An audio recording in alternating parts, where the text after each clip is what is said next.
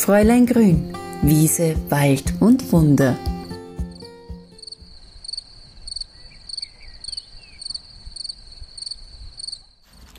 Irgendwie kann ich selber gar nicht glauben, dass ich mehrere Monate jetzt keine Podcast-Folge aufgenommen habe.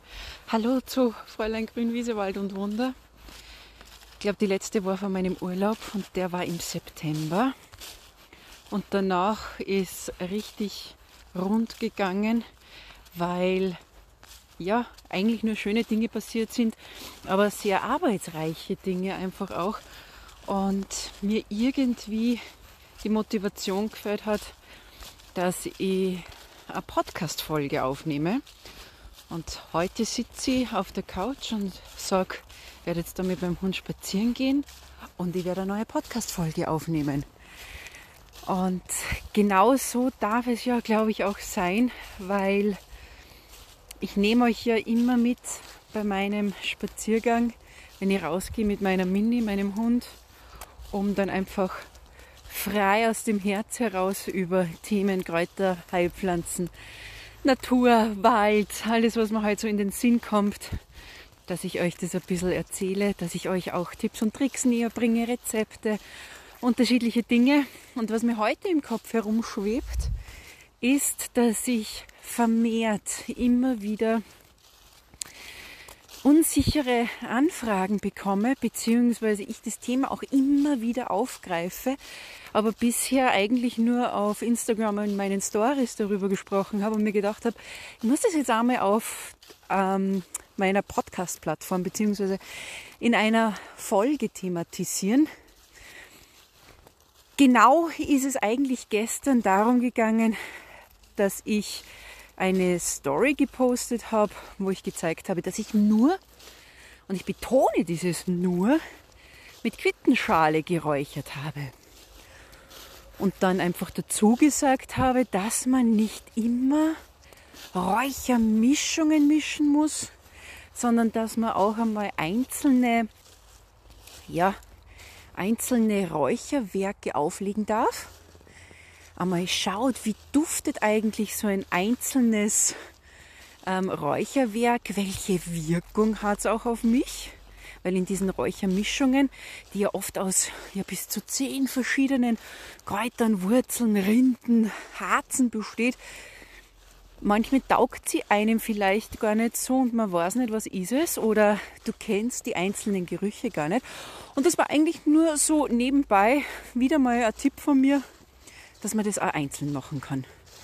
Und dann ist eine, ja, eine Nachricht reingeflattert, ma, wie erleichtert sie jetzt nicht ist, weil sie Anfängerin ist, weil sie nicht weiß, wie Räuchermischungen überhaupt funktionieren und sie sich da überfordert fühlt.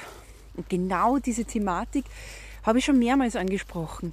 Aber wenn es ums Thema Themischen geht, man sieht einfach immer, wie Kräuterfrauen, die schon jahrelang mit der Thematik zu tun haben, sich für jegliche Beschwerden die passenden Kräuter zusammenmischen.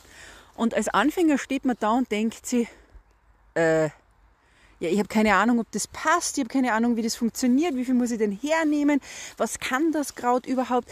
Also man fühlt sich einfach überfordert und das ist jetzt egal, ob es ein Tee ist, egal, ob es eine Räuchermischung ist, egal, ob es auch eine Ansatzmischung ist, wenn ich einen Ölansatz mache oder wenn ich Essige mache oder auch Oxymehl. Es gibt ja viele Möglichkeiten, wo man Kräuter kombinieren kann.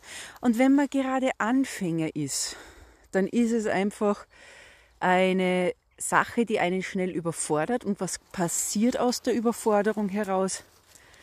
Man verliert die Lust. Und das ist das Schlimmste, was eigentlich passieren kann, wenn es ums Thema Kräuter geht, denn Kräuter gehören in unser Leben. Die sind immer schon ein Teil von uns. Wir sind Natur, Kräuter sind Natur. Wir existieren miteinander. Also, dass wir getrennt voneinander existieren, ist ein Wimpernschlag der Menschheitsgeschichte. Die meiste Zeit sind wir mit Kräutern, Gewürzen, Pflanzen in Kontakt und haben die immer in unser Leben eingebaut. Aber das lernen wir ja erst wieder kennen. Und wenn wir jetzt anfangen, dass wir eben ja, Kräuter kennenlernen und dann fühlen wir uns überfordert.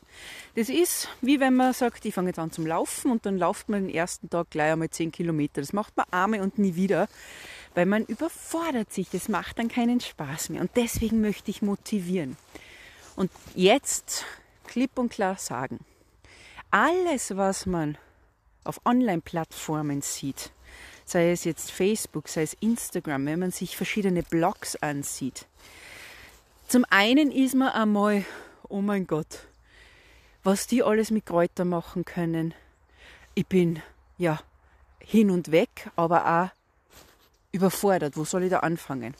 Also alles, was man auf diesen Social Media Plattformen, nenne ich es jetzt einfach einmal, sieht, ist ja auch nur ein Bruchteil.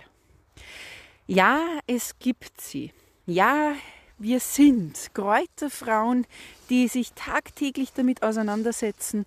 In meinem Fall ja auch, ich lehre das ja auch. Ich mache ja Diplomausbildungen. Ja, es ist mein Leben. Ich habe das Wissen, aber das ist nicht von heute auf morgen entstanden. Und aus den Fehlern, die ich gemacht habe, indem ich zum Beispiel mal eine Salbei-Überdosis gehabt habe, weil ich einfach zu viele Gerbstoffe zu mir genommen habe wegen dem Salbei, habe ich gelernt, Kräuter sind stark und habe mich dann noch mehr reingekniet und aus dem ist dann mit vielen Ausbildungen, vielen Büchern, viel Austausch einfach einmal Erfahrung gewachsen. Und ich würde niemals behaupten, ja, das kannst du in einem Jahr lernen. Aha, gar nicht. Man muss sich Zeit geben und es müssen auch nicht immer viele Kräuter sein. Es reichen wenige aber man sollte sich den Druck nehmen, dass man jetzt das, was man auf Instagram sieht, nachmachen muss. Und das Lustige ist ja immer, man sagt immer, man fühlt sich ja so ähm, überfordert durch Influencer, die ihr schönes Leben zeigen, die fancy gekleidet sind, die immer auf Reisen sind, die immer top gestylt sind. Das ist für unser normales Leben eine Überforderung. Aber ganz ehrlich, auch wenn man sich Experten, egal auf welchem Gebiet ansieht und man interessiert sich für die Materie, fühlt man sich überfordert. Das ist jetzt egal, ob ich jetzt jemanden folge, der Yoga-Übungen zeigt und Profi ist und ich möchte es nachmachen und kann es nicht. Ja, na, nona, nicht geht das. Oder wenn ich anfange zu backen und ich schaue mir einen Profi an und ziehe, wie perfekt, dann weiß ich nicht, der, äh, ja, der Kuchen oder der Striezen ausschaut und ich schaffe es einfach nicht, dann verliert man einfach die Lust, wenn man diesen Zwang hat, und ich glaube, das ist unsere Generation, alles perfekt von Anfang an zu machen, um es dann auch allen zeigen zu können. Und das ist bei Kräuter, das ist bei der Natur leider nichts anderes. Obwohl die Kräuter das Letzte sind, was uns stressen soll und was uns stressen mag. Durch Kräuter und Natur lernen wir, dass alles seine Zeit braucht. Ich spaziere jetzt gerade im November in den Wald hinein und da hat sich jetzt schon ziemlich viel zurückgezogen. Die Zeit ist vorbei. Und bis jetzt wieder Frühlingskräuter kommen, da muss ich mich gedulden und dann kommen die ersten.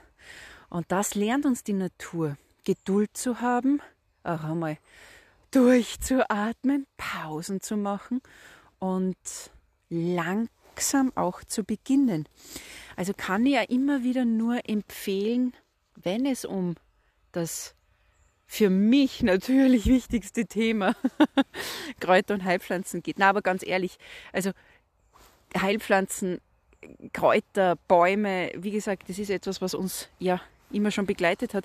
Also es zahlt sich definitiv aus, hier sich ein bisschen reinzutigern, weil es ist ja ein spannendes Thema, aber niemals mit Stress, niemals mit einem Gefühl von, das kann ich nicht schaffen, was die anderen schaffen, muss ja auch keiner. Wenn wir ganz ehrlich sind, für eine Naturapotheke zu Hause, für den normalen Hausgebrauch reichen oft so, ich sage jetzt einmal sechs bis acht Kräuter. Meistens sind es eh dann schon ein bisschen mehr, die man kennenlernt, weil, wie ihr ja von mir eh schon wisst, Kräuter sind ja vielfältig einsetzbar. Das heißt, wenn ich mir nur das Gänseblümchen anschaue, kann ich das für verschleimten Husten hernehmen oder auch für die Wundheilung oder auch für die Reinigung im Frühling.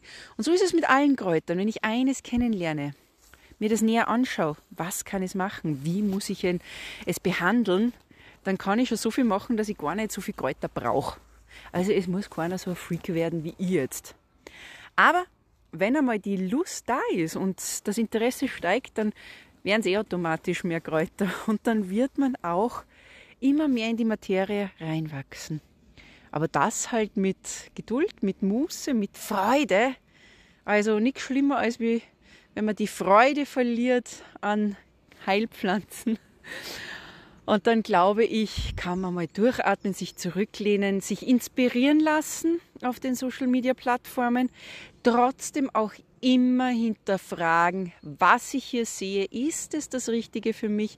Was ich da sehe, ist es auch wirklich wirksam?